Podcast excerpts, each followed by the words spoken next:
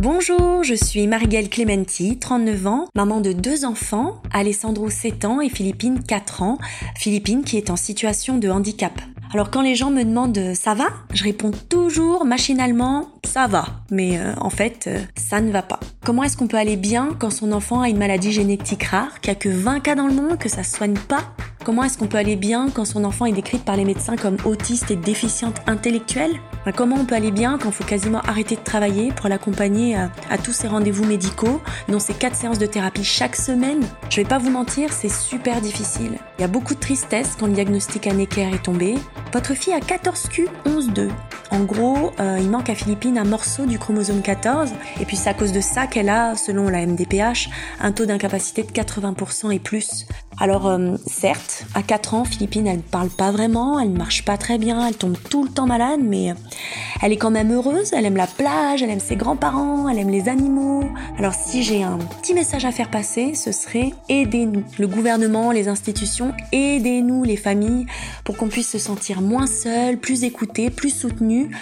Vous tous, euh, vous pouvez nous aider par votre sourire, votre bienveillance, votre acceptation de la différence, faire en sorte qu'être différent, ça devienne normal finalement. Alors euh, j'espère qu'un jour, quand on me demandera ça va, je puisse répondre sincèrement ça va.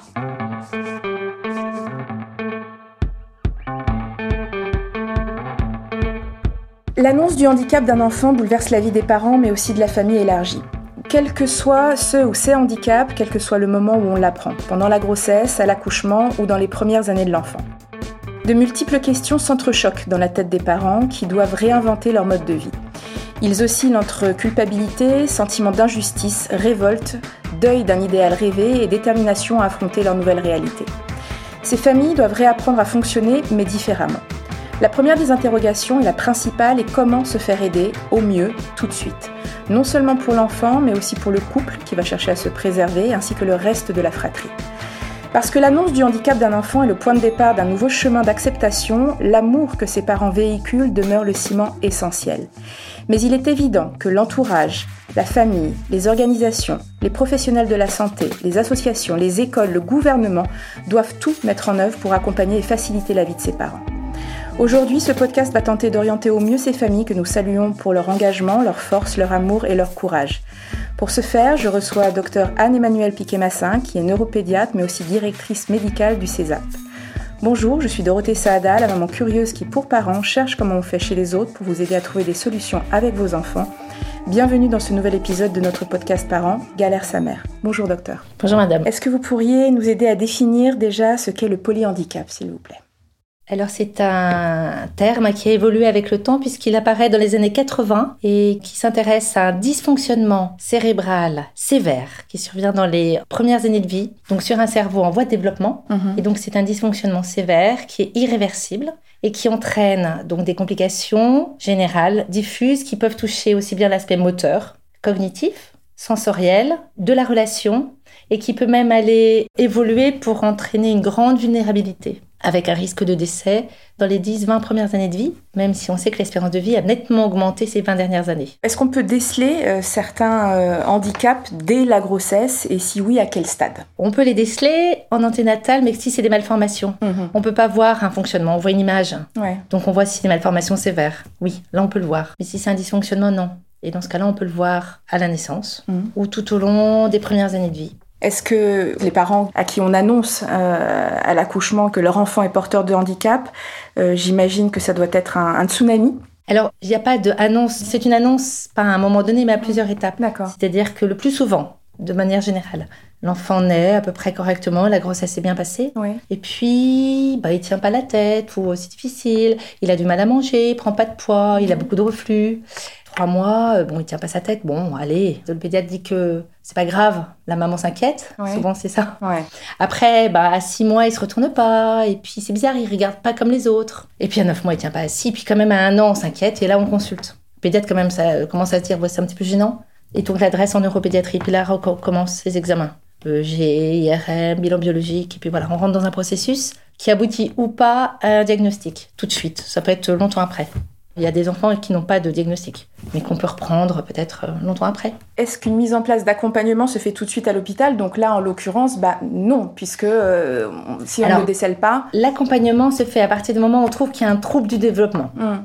À ce moment-là. Ce qu'on ne voit pas à la naissance. Non. Enfin, il y a des situations où on peut voir certaines choses et qui orientent vers un diagnostic, mais c'est pas forcément le cas le plus fréquent. Hum, Donc à partir du moment où on constate qu'il y a un trouble du neurodéveloppement, à partir de ce moment-là, on va mettre en place un peu de psychomotricité, un peu de kiné, adresser un CAMS. Est-ce qu'on peut expliquer ce que c'est? Alors, c'est un centre d'action médico spécialisé précoce. C'est-à-dire que les enfants sont accueillis par un pédiatre et on commence une rééducation et un accompagnement avec euh, des différents professionnels. Orthophonie, psychomotricité, kiné, éducatrice. L'enfant va au CAMS. Ça peut être aussi un CAMS ou un service de soins à domicile. Et dans ce cas-là, c'est les professionnels qui se déplacent à domicile.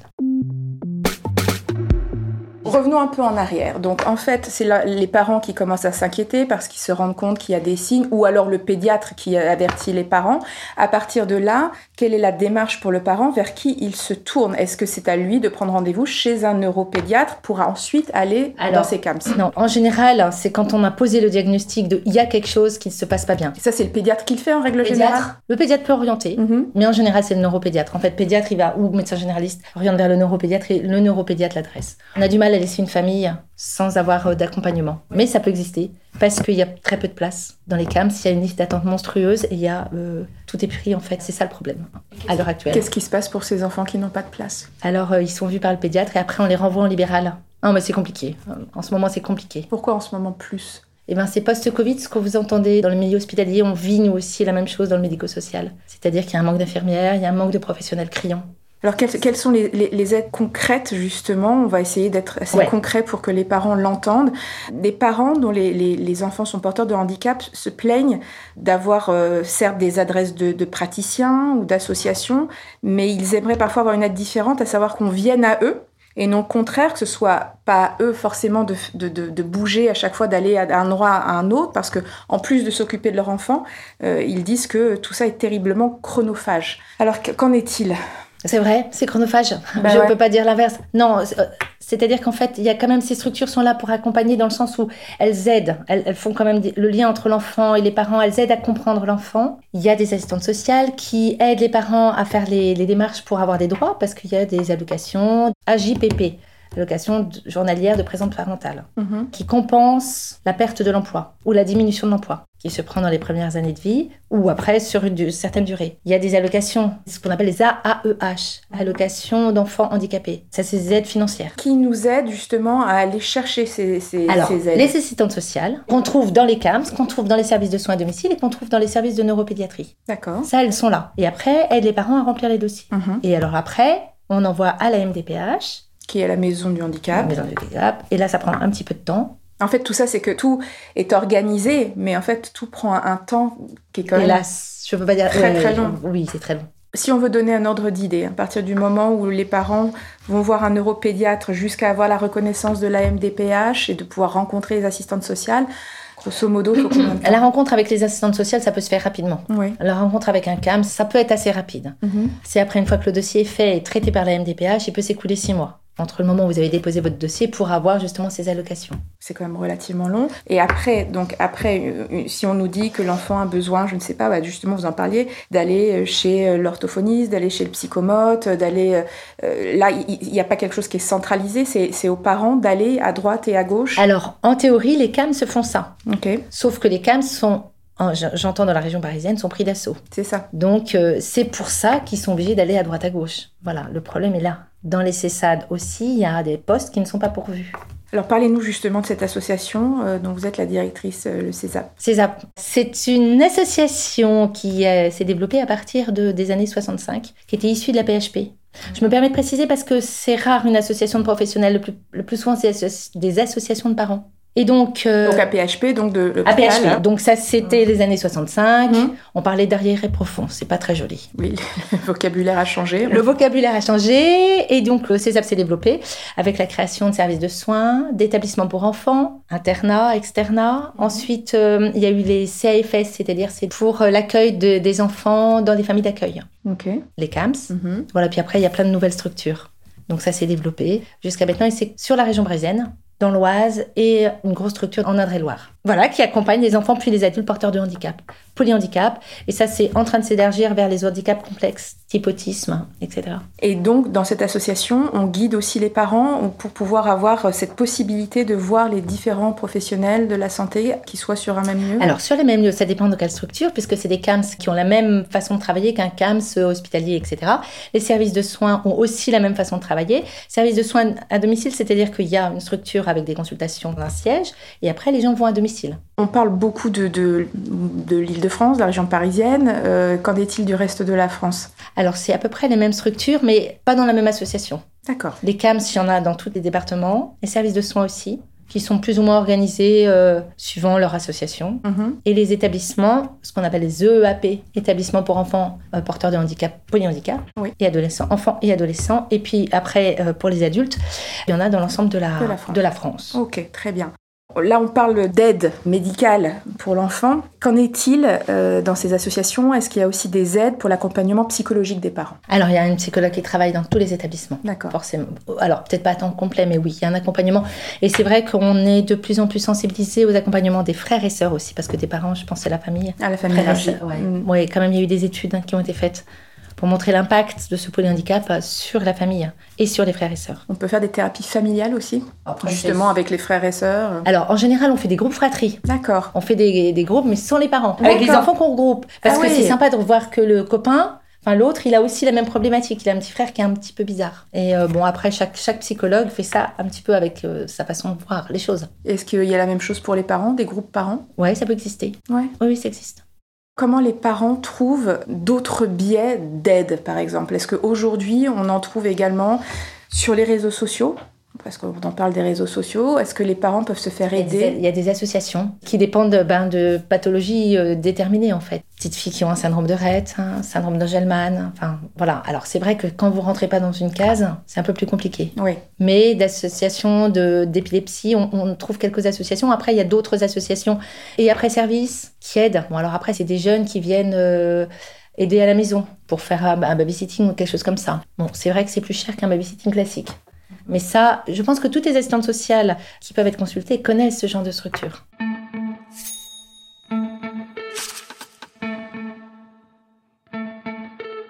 Je voudrais revenir sur justement sur le couple qui, se retrouve, je le disais en introduction, avec une vie qui, euh, bah, qui forcément est, bouleversée par, euh, par, euh, par l'arrivée d'un enfant qui, qui est porteur de handicap. Vous, vous en rencontrez, je suppose, beaucoup de parents. Quels conseils vous leur donnez à ces couples pour qu'ils se préservent moins un minimum, pour qu'ils trouvent un, juste équilibre et, même un peu de temps chacun pour, pour eux? Qu'est-ce que vous leur dites le, problème du couple, c'est qu'en fait, ils ne vivent pas, papa et maman ne vivent pas le handicap de la même façon et au même rythme. Donc déjà, c'est de se parler et communiquer et peut-être se faire aider par un psychologue, hein, d'avoir un soutien ensemble. Parce que l'un va dire, ben non, mais t'as vu, il sait faire ci, il sait faire ça, l'autre dit, c'est pas la peine, euh, et puis d'abord, tu comprends rien, tu vois rien, etc. D'abord parler, se faire aider, parler entre eux, et puis ensuite, euh, s'ils peuvent prendre un petit peu de temps pour eux. Comment est-ce qu'on peut les aider pour qu'ils prennent un peu de temps pour eux? Qu'ils se fassent aider par la famille, par les amis. Parce que souvent, le problème, c'est que on voit des, des, couples qui font le vide un peu autour d'eux. Pourquoi? Parce que ça fait peur. Ça fait peur. Les grands-parents veulent pas parce que l'enfant peut faire des crises d'épilepsie. Il y a un risque. Et puis aussi parce que les parents ont tellement peur qu'ils s'enferment autour de leur enfant. Donc laisser son enfant à d'autres, parfois c'est impensable. Et puis on voit que à 13 ans, pour une première fois, on a réussi à laisser son enfant en transfert, enfin à l'extérieur, un petit un petit camp, un petit projet de vacances ou un truc comme ça, sympa. Bon, ça arrive, mais mais c'est voilà, il y a une espèce d'enfermement autour de cet enfant. C'est l'ambivalence un petit peu. Personne peut s'occuper mieux que moi. Que moi ouais. Et en même temps, euh, j'aimerais tellement que quelqu'un d'autre s'en occupe. C'est marrant que vous parliez d'ambivalence parce qu'effectivement, on ressent chez ses parents, ils parlent d'ambivalence de leurs sentiments, de, ils parlent de ce cœur brisé mais rempli d'amour en même ah, bien temps. Sûr. Euh, de, et en même temps de force incroyable qu'ils qui ne se croyaient pas capables ah. d'avoir. Tous les parents ressentent cette, cette ambivalence, les ah, parents que, vous, que, vous, recevez Ah bah je, ça je suis persuadée. Je vais même vous dire que parfois on a l'impression, et peut-être que plus les parents sont presque agressifs avec le corps médical, plus on sent que parfois de temps en temps ils disent mais c'est trop quoi pourquoi est-ce qu'il est là? Donc il vaut mieux être en colère contre le médecin que contre son propre enfant, contre soi-même. Parfois ça me donne cette impression-là. Vous devez être formé à recevoir tous ces gens-là. Vous avez euh, une manière de parler avec eux qui est différente de, voilà, j'allais dire d'un médecin lambda. On vous forme justement pour... Euh, Alors, euh, Vous voulez dire la formation universitaire? Non. non. non, non, non, Après, euh, c'est sur le tas. Puis on a aussi des analyses de pratiques. Parce qu'il y a des, forcément, il y a des situations qui sont plus compliquées, qui vous renvoient des trucs, euh, donc on en parle. On en parle ensemble, on en parle en équipe. Voilà, donc ça aide.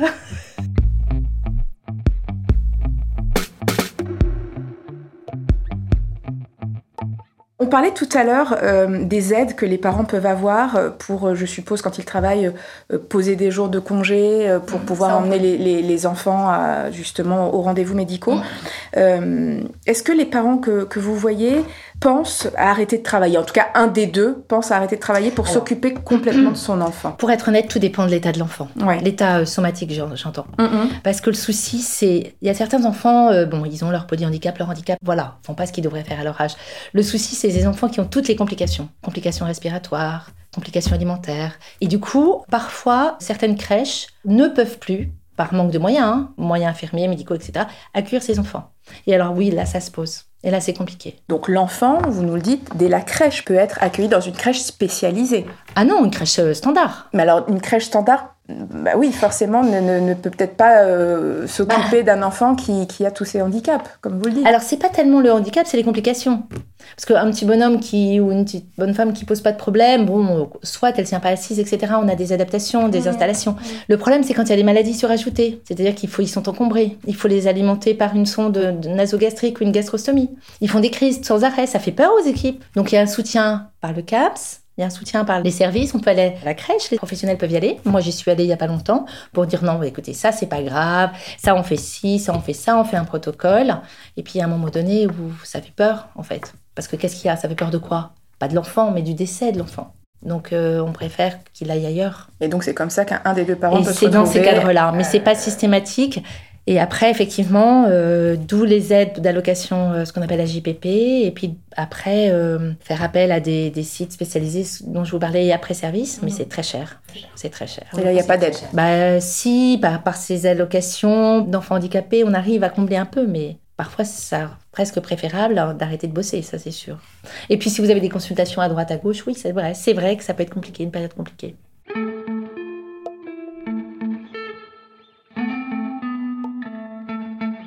Quand l'enfant grandit, quels choix ont les parents comme institution pour les accompagner? Est-ce qu'on peut songer pour tous à une scolarisation en inclusion? Alors, on va dire que en général, maintenant, les enfants, quand ils n'ont pas de problèmes de santé, qui n'ont pas besoin de soins particuliers, peuvent être accueillis en maternelle. On voit les écoles maternelles qui sont de plus en plus accueillantes, avec évidemment euh, une AESH. Oui, une, aide. Une aide euh, avec qui euh, accompagne l'enfant. C'est ça. Avec c'est une.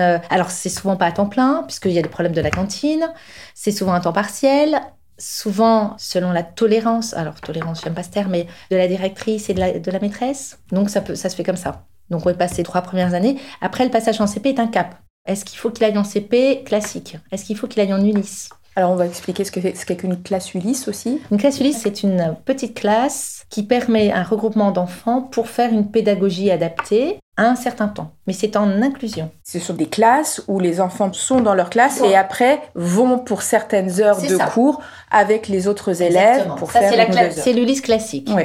Alors, pour les enfants porteurs de handicap, est en train de se mettre en place des classes UEP. Qui veut dire Qui veut dire unité d'enseignement d'enfants porteurs de polyhandicap. Donc c'est en train de se mettre en place, mais ce ne peut pas être des enfants qui sont inclus dans la classe. Ils ont une petite classe à côté parce qu'ils ont besoin de soins particuliers. Juste une AESH en inclusion dans une classe standard ne pourrait pas suffire. Bah euh, en maternelle ça peut suffire. Après, euh, puis après il faut voir le sens aussi que ça a pour certains. Quand vous avez pas dormi de la nuit et que vous avez besoin de sommeil, il faut trouver un petit coin pour dormir. Quand vous faites une crise d'épilepsie, que vous avez besoin d'une surveillance, comment vous faites Quand vous avez besoin d'une alimentation entérale, vous avez besoin d'être changé parce que vous avez... Enfin voilà, ça devient compliqué pour une intégration complète à l'école primaire. On parle primaire et alors, et ces enfants qui grandissent, qui sont en âge d'aller au collège et au lycée? Ces enfants-là, là on parle de l'inclusion scolaire, mais de façon parallèle, il y a les établissements mhm. qui accueillent les enfants. Et ça peut être en externat ou en internat, à temps plein. Et là, il y a un transport adapté qui reprend sur un secteur, un petit camion, et qui amène les enfants tous les matins et qui repartent tous les soirs.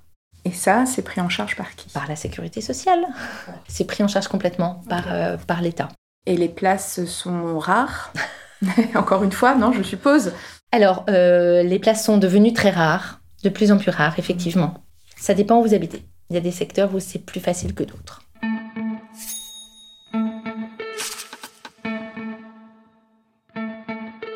Du coup, pensez-vous que le système actuel français permet euh, à ces familles euh, de, pouvoir être suffisamment bien accompagnées? Il faut vraiment, vraiment, vraiment que ça se développe et qu'il y ait des places qui soient créées. Des places pour euh, accueillir tous ces enfants qui sont un peu sur le tapis. Il y a des, des listes d'attente absolument incroyables. Le gouvernement en est conscient Je crois, j'espère. La en tout cas, en est conscient. Il y a des plans qui, qui, qui sont dans les tuyaux du gouvernement. Est-ce que vous, de votre côté, vous avez entendu qu'on vous promet plus de choses? Alors, il va y avoir des appels à projets, on pose des demandes pour euh, agrandir, mais ça prend du temps, tout ça. Je pense que le gouvernement en a pris conscience qu'il y avait un vrai manque. C'était pour remédier à tous ces départs en Belgique dont vous avez dû entendre parler. Non, expliquez-nous. Départs en Belgique, c'est tous ces adultes polyhandicapés ou autisme sévère qui n'avaient pas de place et qui partent dans des établissements en Belgique. On en a beaucoup parlé à un moment donné, parce qu'on parlait de cas de maltraitance là-bas. Donc il y a eu un rappel, un rapatriement de beaucoup d'enfants, beaucoup d'adultes, mais comme il n'y a pas assez de place, euh, voilà, donc il y a cet appel à projet pour augmenter le nombre de places. Il y a des structures qui se sont construites, qui ont pris forme, telles que le PCPE. C'est des pôles de compensation de prestations pour ces adultes, enfants, et qui sont un peu en dehors des clous. Ils sont seuls, mais ça c'est un autre sujet. Et souvent, les parents euh, d'enfants porteurs de handicap se, projettent euh, vite, forcément, euh, et pensent à la vie d'adulte qu'aura cet enfant, surtout quand bah, eux s'imaginent bah, ne plus être là à un moment donné. On a parlé beaucoup de la petite enfance, après de l'adolescent. Est-ce qu'il existe des lieux de vie pour ces adultes polyhandicapés, justement?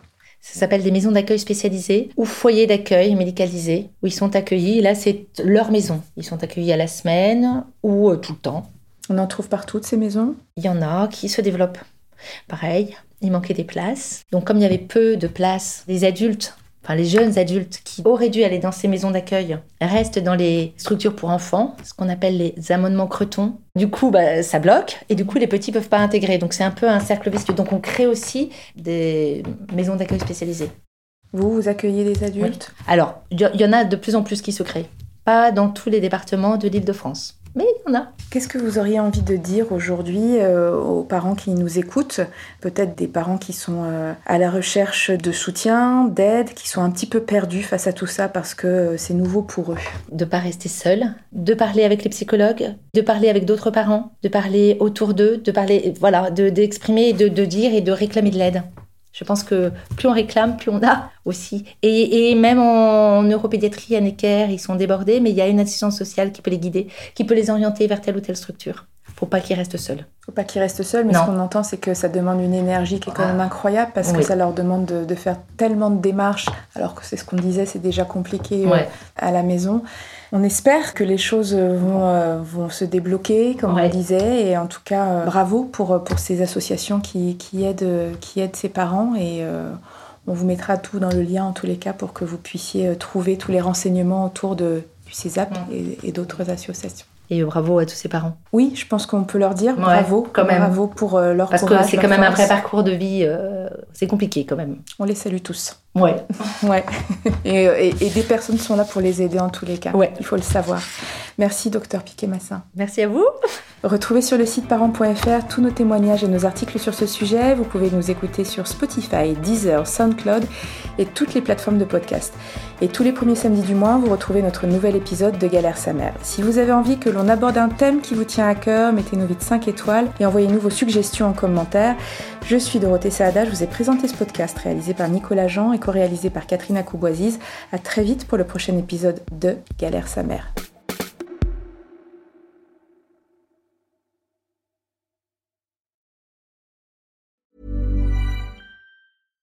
Mom deserves the best, and there's no better place to shop for Mother's Day than Whole Foods Market. They're your destination for unbeatable savings, from premium gifts to show-stopping flowers and irresistible desserts. Start by saving 33% with Prime on all body care and candles. Then get a 15-stem bunch of tulips for just $9.99 each with Prime. Round out Mom's menu with festive rosé, irresistible berry chantilly cake, and more special treats. Come celebrate Mother's Day at Whole Foods Market.